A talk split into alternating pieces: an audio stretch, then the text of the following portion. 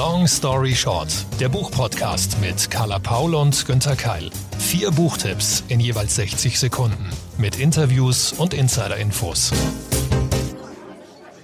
Herzlich willkommen bei einer neuen Folge Long Story Short. Heute mit dabei ein brisantes Theaterstück, eine tödliche Reise nach Island, eine liebenswerte Geschichte über Freundschaft und ein philosophischer Briefwechsel. Ui, da haben wir wirklich wieder alles dabei, alle möglichen Genres, alle möglichen Stimmungslagen.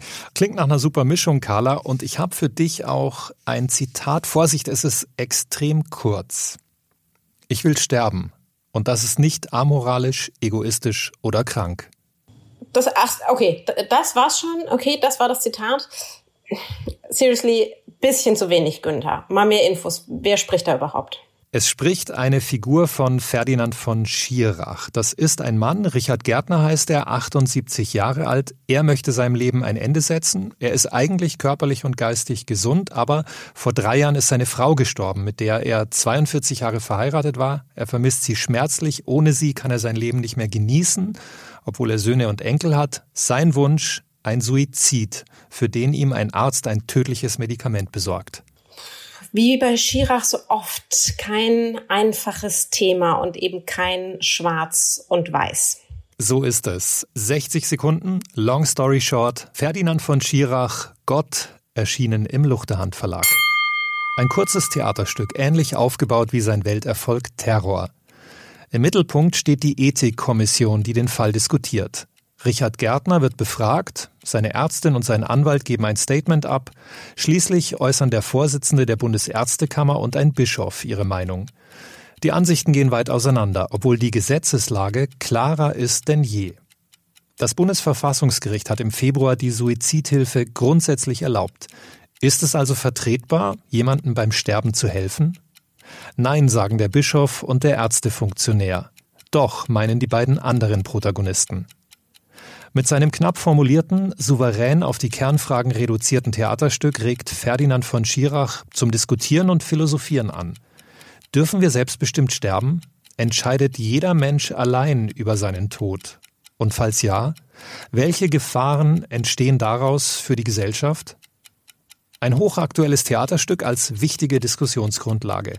Es ist wirklich faszinierend und beeindruckend, wie Ferdinand von Schirach erneut gesellschaftspolitische Fragen aufgreift und aufwirft. Ein großes, kleines Buch. Ein kleines Buch mit großem Inhalt. Wie viele Seiten hat's denn? Das sind gerade mal so über 100. Das war bei Terror ja auch so, dass du, du hast es in der Hand und denkst dir, hm, da ist nicht viel drin. Aber genau das Gegenteil ist der Fall. Es steckt unglaublich viel drin. Inwiefern hat's denn so deine Haltung zum, zum Thema verändert? Ich, ich tue mir da natürlich auch, auch schwer. Ich bin eher eben auf der Seite, die sagt, das ist vollkommen in Ordnung, selbstverantwortlich sein, sein Leben zu beenden. Und leider gibt es eben manchmal Situationen, wo es selbst nicht mehr geht. Nach Prüfung finde ich, sollte das möglich sein. Wie ist das bei dir? Mir ging es ganz ähnlich. Ich hatte vorher auch schon eine Meinung in die Richtung, die du gerade formuliert hast. Und da hat mich das Buch eigentlich nochmal bestätigt, obwohl ich ganz klar sagen muss, dass Ferdinand von Schirach nicht Stellung bezieht. Also wenn du das Buch liest, denkst du dir nicht, ah, na klar, Schirach ist natürlich dieser oder jener Meinung. Das macht er sehr gut, dass diese Frage wirklich offen bleibt. Aber vielleicht nochmal zwei Fragen aus dem Buch, die für mich auch die entscheidenden sind und anhand derer ich meine eigene Meinung auch so ein bisschen noch mehr rauskristallisieren lassen habe. Frage eins: Wird es bald die Tötung auf Verlangen geben und machen wir das Sterben verhandelbar? Das wollen wir natürlich nicht. Das ist ein, ein sehr, sehr gefährlicher Gedanke, einer, ein realistischer natürlich einerseits. Da fand ich es auch gut, die Gegner zu hören im Buch. Dann aber Frage Nummer zwei, ist es würdevoller, einem qualvollen Leben ein Ende zu setzen oder es auszuhalten? Und da bin ich ganz klar der Meinung, ähm, ein qualvolles Leben soll derjenige, der das Leiden hat, selbst verantwortlich beenden dürfen. Und dafür habe ich im Buch auch die richtigen Argumente gefunden. Schirach bietet also erneut eine Grundlage zu einer gesellschaftlichen Diskussion. Würdest du dir hier aber nicht manchmal wünschen, dass eben Schirach, der sich ja sehr, sehr gut auch mit, mit philosophischen Experimenten, aber auch mit dem juristischen Hintergrund auskennt, sich da klarer positioniert? Nicht unbedingt, weil ich finde, dass die Argumente sowieso überzeugen. Ähm, das sage ich jetzt natürlich, ähm, weil ich finde, dass meine Argumente, meine Sichtweise am besten nachvollziehbar sind, am leichtesten anwendbar sind auf die Gesellschaft, auf die aktuelle Situation. Und ich finde, das macht ihn gerade aus, dass er zumindest auf den ersten Blick nicht Stellung bezieht. Wenn man ihn kennt, wenn man auch seine sonstigen Reden und Essays und Interviews verfolgt, dann glaube ich, spürt man schon auch, dass er in die gleiche Richtung tendiert wie wir, aber dass er so eine quasi objektive Grundstimmung verbreitet mit seinen Büchern. Das ist ja auch bei den Kurzgeschichten, die er schreibt, so dass man oft nicht so weiß, ja, verdammt nochmal, ein Täter, ähm, kann man den so objektiv beschreiben? Ich finde aber, das macht von Schirachs Stil aus und das ist sehr wichtig, weil er sich damit abgrenzt von anderen Autoren. Also ein sehr gutes Buch, um es nicht nur alleine zu lesen, sondern danach vielleicht auch gleich im Freundeskreis oder in einem Lesekreis in die Diskussion zu gehen ebenso spannend und vielseitig wie Schirach, aber ein ganz, ganz anderes Genre habe ich mitgebracht. Ein Krimi-Color, das freut mich unglaublich, ähm, weil normalerweise bin ich ja der, der hier die Thriller und Krimis in Long Story Short vorstellt. Ähm, freut mich sehr, vor allem du hast, glaube ich, einen Autor rausgesucht, den ich seit langem mir vornehme, immer sehe, oh Gott, er ist schon wieder in den Charts ganz oben und ich habe ihn aber bis jetzt noch verpasst. Genau, heute wird's bei mir kriminell. Es wird wieder gestorben und ermittelt. Carla wagt sozusagen den Bestseller-Check mit der in diesem Sommer steil gegangenen Hulda-Reihe von Ragnar Jonasson. Dann lass uns doch bitte erstmal klären, wer oder was ist eigentlich Hulda? Das beantworte ich mit einem Zitat. Der Name des Opfers war Elena. Sie war Russin gewesen, hatte erst seit vier Monaten in Island gelebt und hier Asyl beantragt. Vielleicht lag es an der Schnelligkeit, mit der die meisten Elena vergessen hatten, warum es Hulda so schwer fiel, die Sache auf sich beruhen zu lassen. Elena hatte in einem fremden Land Zuflucht gesucht und nur ein nasses Grab gefunden. Hm, jetzt habe ich so eine gewisse Ahnung, wie vielleicht die Geschichte sich entwickelt, aber Hulda ist mir immer noch nicht von dir erklärt worden. Grundsätzlich ist es ja eh so, dass ich um Bestseller meist einen großen Bogen mache, einfach wozu vorstellen, wenn sie ja eh schon jeder kennt. Aber viele von mir durchaus geschätzten Leserinnen waren so begeistert. Ich habe selbst reingelesen, was soll ich sagen? Ich bin auch addicted und jetzt Hulda-Fan. Aber du hast recht, worum geht's eigentlich? 60 Sekunden Long Story Short. Die Hulda-Trilogie von Ragnar Jonasson beginnt mit Dunkel im Mai 2020, dann Insel, dann Nebel. Übersetzung von Christian Lutze, alle erschienen im BTB Verlag als Taschenbuch. Hulda Hermannsdottir ist Kommissarin bei der Polizei Reykjavik und steht eigentlich mit Mitte 60 kurz vor der Pensionierung. Aber einen letzten Fall darf sie sich noch aussuchen und eine, die ging ihr eben nie mehr aus dem Kopf. Elena. Sie, Hulda, die unbequeme und teilweise auch unbeliebte Ermittlerin, sie greift immer tiefer im ehemaligen Leben der Geflüchteten und macht sich dabei auch immer mehr Feinde. Bald wird klar, dass ihr Interesse an dieser Unbekannten auch für sie selbst tödliche Folgen haben kann. Was für eine Reihe, die sich der isländische Autor und Jurist Ragnar Jonasson da ausgedacht hat. Was für eine unbequeme, großartige, störrische Heldin, die selbst, so viel sei verraten, genug eigenes kriminelles Potenzial mitbringt. Sie ist eben unbequem, sie ist störrisch, sie lässt nicht locker und bleibt somit auch bei uns über viele Seiten im Herzen. Wir ermitteln mit ihr, wir zittern, wir bangen und wir tauchen ein in die düstere, kalte Unterwelt des wunderschönen Island. Tolle Krimikost, unterhaltsam, spannend und Netflix-Crime in Buchform. Sehr schön formuliert, Carla. Und wenn du das sagst, dann glaube ich es dir auch. Aber mh, hm, was heißt hier von wegen tödliche Folgen? Wenn es drei Teile der Reihe gibt, dann gehe ich mal davon aus, dass die Lebensgefahr für die Ermittlerin in Band 1 nicht so groß sein kann. Schlauberger. Aber Edge Badge, hm, Dafür muss man es lesen. Teil 2 und Teil 3 schließen nämlich nicht direkt an Teil 1 an, sondern sie gehen zurück in Huldas Vergangenheit und wir erfahren mehr darüber eben, wie sie die Ermittlerin und der Mensch wurde, der sie heute ist. So einfach macht es uns Ragnar Jonasson also nicht und das ist auch verdammt gut so. Und wer bereits Hulda-Fan ist und die Reihe schon komplett ausgelesen hat, wird da Nachschub kommen? Ist er schon da? Naja, also nicht direkt von Hulda. Ähm, da müssen jetzt drei Bände erstmal reichen. Aber es gibt zum Beispiel auch von ihm den, den Ermittler Aritor Arason, ist ebenfalls Isländer, und die dazugehörige Dark Iceland-Reihe. Ähm, sowas, Ragnar Jonasson ist ja sowas wie der Sebastian Fitzek Islands. Die Reihe ist allerdings vorher im Fische Verlag erschienen, bietet aber immerhin fünf Fälle. Nordische Krimi-Unterhaltung also zum Wegschmökern im Herbst. Das hast du sehr treffend und vor allen Dingen sehr Bestseller-Papaltauglich zusammengefasst. Mein Buch aus der Backlist ist nicht so ein riesen Bestseller gewesen, aber ähm, das kann er ja noch werden, wenn wir ihn hier in Long Story Short besprechen. Anne-Kathrine Bohmann mit Agathe, erschienen als Taschenbuch bei BTB, übersetzt von Franziska Hüter. Ein alter Psychiater zählt die Tage bis zu seinem Ruhestand. Noch fünf Monate, 22 Wochen, 800 Gespräche. Dann ist Schluss, endlich. Und bis dahin tut er nur so, als höre er seinen Patienten zu. Eigentlich unverschämt. Doch man verzeiht dem alten Franzosen, der weder Freunde noch Verwandte hat. Der Psychiater hakt seine Tage ab, er hat Angst vor der Einsamkeit, dem Tod, ein Leben ohne Freude am Leben, ohne Anteilnahme an den Schicksalen seiner Patienten bis eines Tages eine seltsame Deutsche auf seinem grünen Divan sitzt. Die angeblich selbstmordgefährdete, schroffe Frau weckt langsam das Interesse des Psychiaters. Er hört ihr fasziniert zu, genießt den Duft ihres Parfums und besucht sie zu Hause. Aus dieser freundschaftlichen Nähe entsteht Zuversicht und die düsteren Gedanken verschwinden. Anne-Kathrin Bohmann, selbst Psychologin, hat eine liebens- und lesenswerte Erzählung geschrieben, voller Ruhe und mit feinem Gespür für menschliche Bedürfnisse. Das klingt ziemlich schön. Also man sieht sich ja jetzt im Herbst schon mit diesem Buch auf dem, auf dem Sofa sitzen. Ist das tatsächlich so ein, so ein Roman, aus dem man positiv rausgeht? Ja, also das auf jeden Fall. Man denkt ja zuerst, oh Gott, ähm, er muss sterben, er ist kein besonders angenehmer Mensch. Aber ja, wenn du das gelesen hast, dann siehst du den Herbst wirklich ein bisschen heller, ein, ein bisschen sonniger. Und ähm, ich würde vielleicht zusammenfassend sagen, das ist ein Buch, ein kleines, schmales Buch, das zeigt, wie neue Freundschaften ein Leben verändern können genau das ist ja auch tatsächlich das Thema meines Tipps, beziehungsweise meines Backlist-Buches, das ich mitgebracht habe.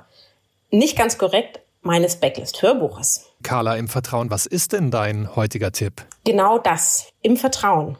Das ist ein Briefwechsel, ein ja doch, oder zumindest bei mir, relativ geschätztes Genre, klugen Leuten so mal wieder beim Sehnen, beim Streiten und beim Seufzen zuzuhören. Und das von zwei klugen Frauen, die die Welt auch heute gut gebrauchen könnte. Du sagst es. I miss them very much. Das ist sowas. Man denkt ja dann doch manchmal, ach, weißt du noch, als Barack Obama noch Präsident war oder als es Roger Williamson noch gab. Und das sind eben zwei, an die können wir uns glücklicherweise durch die Literatur auch weiterhin erinnern. 60 Sekunden, Long Story Short. Im Vertrauen, Briefwechsel von 1949 bis 1975 von Hannah Arendt und Mary McCarthy. Gesprochen als Hörbuch von Sandra Quadflieg. Toll. Und Katharina Thalbach, noch viel toller, in zweieinhalb Stunden erschienen bei Random House Audio 2019. Übersetzung Ursula Lutz und Hans Moll. Hannah Arendt, die große Philosophin und Publizistin und die Schriftstellerin und Aktivistin Mary McCarthy. Beide lernen sich 1945 in einer Bar kennen. Beide werden sofort Freundinnen. In natürlich damals noch internetlosen Zeiten schreiben sie sich Briefe und viele davon bleiben uns bis heute erhalten. Sie schreiben über Politik, über Rechte, über Demokratie, über Literatur, über Männer und Alltagsthemen über 25 Jahre lang. Wir haben Teil an ihrer eigenen Entwicklung, an ihrer Liebe und an ihrer wütenden, leidenschaftlichen Auseinandersetzung mit der Gesellschaft. Ob Arendt allerdings so einverstanden damit wäre, dass wir ihren manchmal derart intimen Gedanken lauschen? McCarthy veröffentlicht die Briefe nämlich posthum. Das ist bereits in der gedruckten Form schon eine sehr große intellektuelle Freude. Wie nah kommen wir ihnen und wie gern würden wir mit ihnen direkt streiten, auch natürlich über die heutigen Themen. Aber dann diese tolle Hörbuchumsetzung, als ob wir zwischen ihnen sitzen. So viel können wir lernen von diesen beiden fantastischen, klugen und streitbaren, sogar streitwilligen Frauen. Hm, das klingt sehr gut und du hast ja vorhin schon gesagt, ja, sehe ich auch so. Hannah Arendt, wie sehr sie fehlt. Immerhin gibt es ja so eine Art Revival. Viele ihrer Texte sind wieder im Umlauf. Hm, aber wie ist das, Carla? Wäre hier vielleicht nicht die Buchversion sogar besser, wenn man nochmal was nachlesen will oder sich Notizen machen möchte? Klar, ich will nicht allzu übergriffig sein, liebe HörerInnen, aber eigentlich empfehle ich euch an dieser Stelle, dass ihr euch sowohl das Taschenbuch als auch das Hörbuch besorgt. Eines zum Reinschreiben ins Buch Und das andere schreibt nämlich all diese klugen Gedanken direkt in den Kopf. Talbach ist definitiv die perfekte Wahl. Ich würde sagen, auch ein fantastisches Geschenk nebenbei für kluge Freunde oder welche, die es dringend werden sollten. Aber was rede ich, überzeugt euch selbst. Wir hören direkt mal rein. Man kann nicht sagen, wie das Leben ist. Es sei denn, man erzählt die Geschichte. Wir sind uns 1944 in der Mary Hill Bar in Manhattan zum ersten Mal begegnet. Ich war von Hannas skeptischem Witz beeindruckt, von ihrer forschen Sieh mal einer an Unbekümmertheit, die sie mit ihrem Mann Heinrich Blücher gemeinsam hatte. Sie war voller Vitalität, von einer außergewöhnlichen, elektrisierenden Vitalität. Sie erfüllte mich mit Freude und Staunen.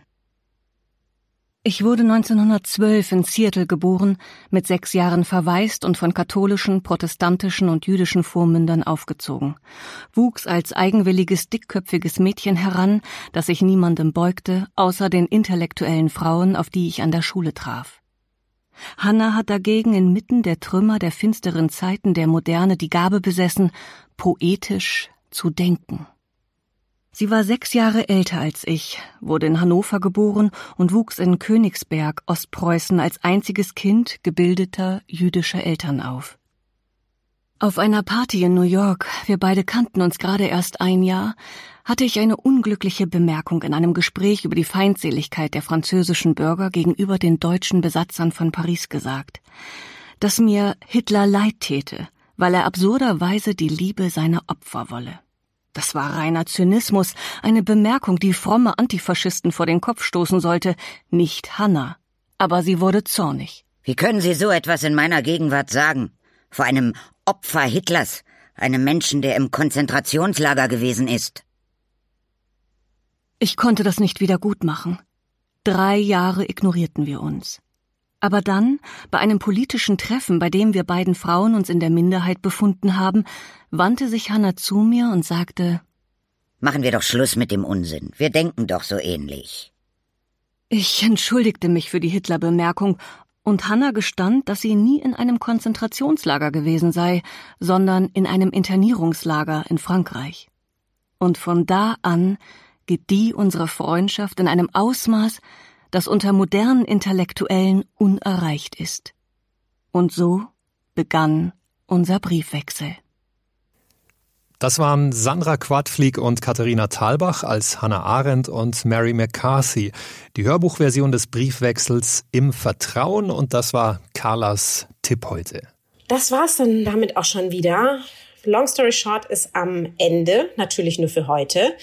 Vier Bücher, ein Günther, eine Carla und damit hoffentlich für euch eben jede Menge Tipps. Alle Links und Informationen zu den bisherigen Folgen sowie natürlich zu den dazugehörigen Büchern und Hörbüchern findet ihr auf www.longstoryshort-podcast.de. Möglicherweise gibt es ja Risiken und Nebenwirkungen. Alles dazu im Klappentext oder fragt am besten eure Lieblingsbuchhändlerinnen und Buchhändler vor Ort. Wir freuen uns natürlich wie immer über eure Bewertung und ganz, ganz viel Feedback. Im Idealfall zum Beispiel Sternchen geben auf den jeweiligen Podcast-Plattformen.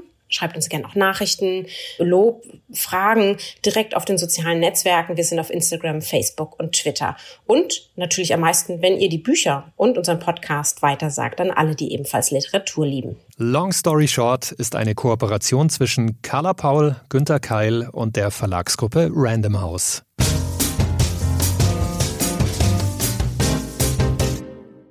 Zum Schluss möchte ich euch noch den Podcast meiner Kollegin Nicola Haags ans Herz legen. Worum es bei ihr geht, das erzählt sie euch am besten selbst. Hallo, ich bin Nicola Haags und ich mache den Beziehungspodcast Paradox von der Brigitte. Und ich mache den natürlich nicht alleine, sondern zusammen mit Oskar Holzberg und Claudia Klasen-Holzberg, dem Paartherapeutenpaar aus Hamburg. Ich bin Oskar Holzberg und wir werden in diesem Podcast über die dicken, fetten Themen sprechen, die in jeder Beziehung vorkommen, wie Sexualität, wie Kommunikation, wie Affären, wie Bindung, aber auch über Themen, die vielleicht nicht so ganz geläufig sind, wie Commitment. Ja, ich bin Claudia Klasen-Holzberg und unterfüttert ist das Ganze von unserer wirklich langjährigen Erfahrung als Paar. Wir sind seit 35 Jahren zusammen und fast so lange praktizieren wir auch als Psychotherapeuten und vor allen Dingen als Paartherapeuten. Und wir werden bestimmt auch ein bisschen aus unserer persönlichen Geschichte erzählen. Wir freuen uns sehr, wenn ihr mal reinhört. Den Podcast findet ihr auf Audio Now und überall, wo es Podcasts gibt.